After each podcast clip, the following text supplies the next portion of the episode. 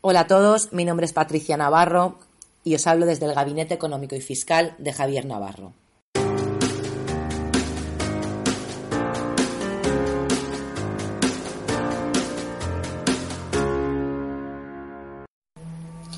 Hoy vamos a ver un tema que está muy de moda en España, como destino turístico que es. Vamos a hablar de cómo tributa el alquiler vacacional, el alquiler turístico, alquiler por temporadas. Un tema que la verdad que a mí me resulta especialmente curioso. ¿Por qué vamos a hablar de este tema? Pues porque a la hora de tomar esta decisión tenemos que tener en cuenta cómo afecta el arrendamiento turístico en la fiscalidad. Es importante saber qué obligaciones tenemos y cómo afecta a nuestro bolsillo, a nuestro dinerito. Vamos a tratar hoy las siguientes cuestiones. Primero, ¿qué se considera alquiler vacacional? Y segundo, lleva IVA al 21, al 10, está exento. En el próximo audio hablaremos de cómo afecta este impuesto en el, sobre, cómo, afecta el alquiler turístico en el impuesto sobre actividades económicas y cómo lo voy a tener que declarar en el IRPF. Y también hablaremos del modelo 179. Yo os comento que para no, no alargar mucho el audio, hablaremos primero de qué se considera alquiler vacacional y segundo hablaremos del IVA. Entonces, punto número uno. Hay que empezar con un poquito de teoría antes de llegar a los temas interesantes, con chicha.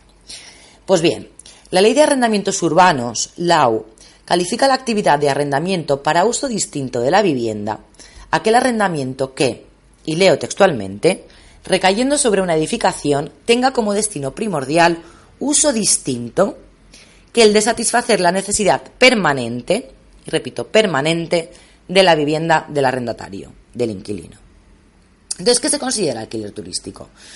Pues cuando se produzca la cesión temporal de uso de la totalidad de una vivienda mueblada y equipada en condiciones de uso inmediato, comercializada o promocionada en canales de oferta turística y realizada con la finalidad lucrativa, se trata de un alquiler turístico.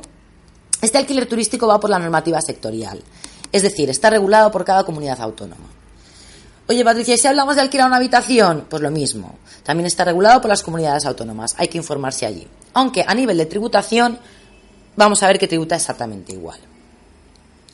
Muy bien, pues cumplo la normativa, no la cumplo, me informo y tal. Vamos a ver la, vamos a proceder a ver la fiscalidad, ya que señoras y señores pagamos por todo o por casi todo. Y lo que no tributa por un lado, tributa por el otro. Entonces vamos a ver, vamos a imaginar que Margalido vive en Palma de Mallorca y tiene una casita en Alcudia, que es un destino muy solicitado. Entonces tiene una casita en Alcudia que le han dejado en herencia a sus padres y como quiere ganar un dinerito, me dice que lo quiere alquilar por semanas a los turistas. ¿Cómo tributaría?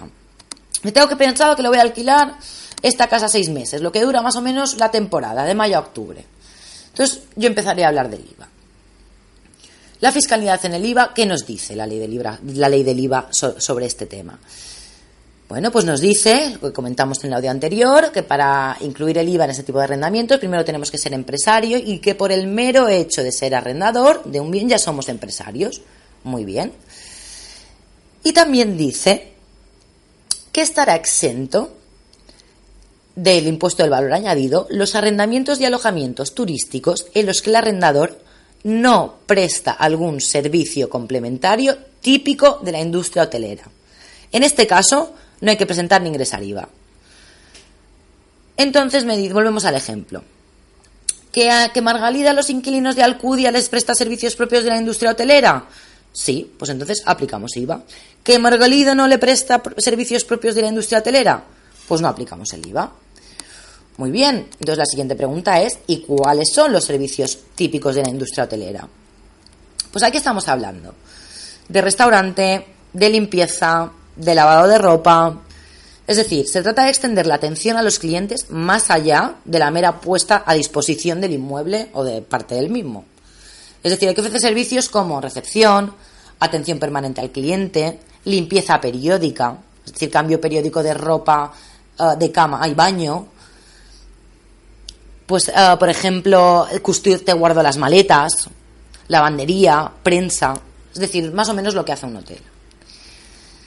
Por el contrario, la Dirección General de Tributos dice que no se consideran servicios complementarios propios de la industria hotelera el servicio de limpieza del apartamento prestado a la entrada y a la salida del periodo contratado por cada arrendatario. Es decir, no le vale que tú antes de que entren limpies o cambies la ropa de baño, o cambies las sábanas y cuando se vayan lo hagas. Esto no le vale, antes de la salida no. Si esto lo tienes que hacer todos los días, no me vale que lo hagas antes y después.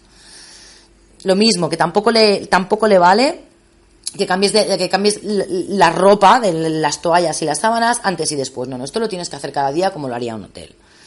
Tampoco le vale el servicio de limpieza de las, de las zonas comunes, el portal, las escaleras y los ascensores.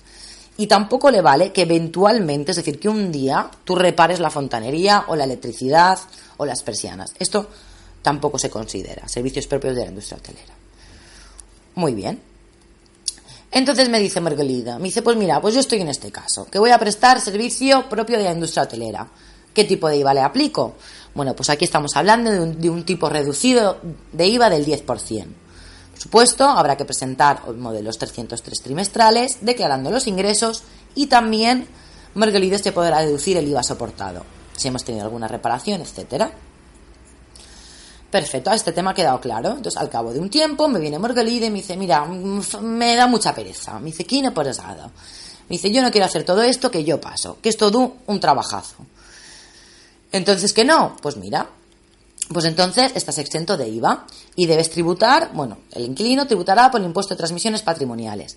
No presento modelo, no puedo decirme IVA soportado.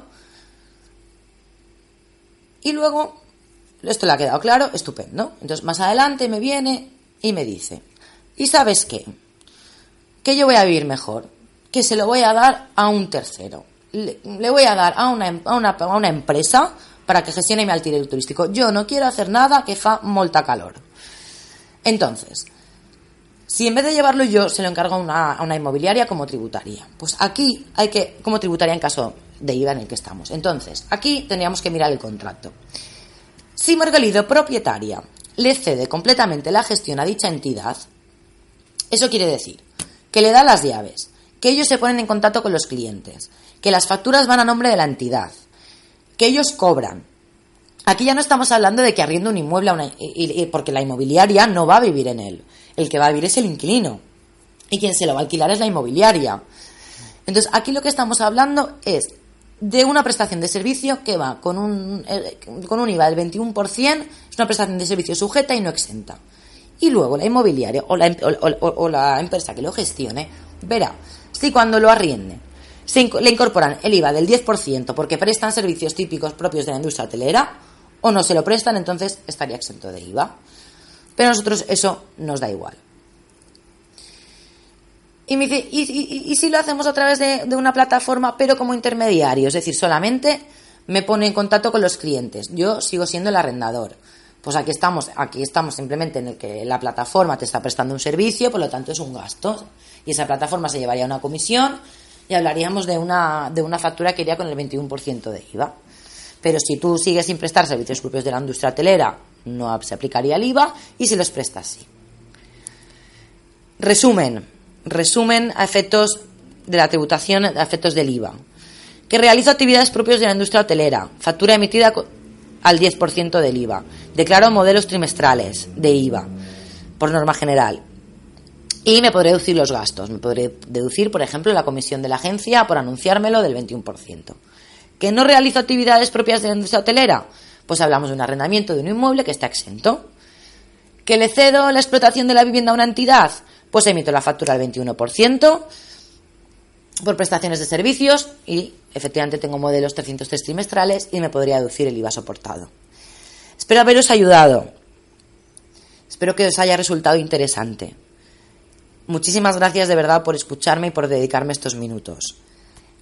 Que tengáis, espero que estéis pasando, que tengáis unas felices vacaciones. Podéis localizarnos a mí, Patricia Navarro, o a cualquier persona del equipo a través del teléfono 971 075 065. A través del correo electrónico info arroba javiernavarrovic.com o bien a través de la página web www.javiernavarrovic.com. Muchísimas gracias.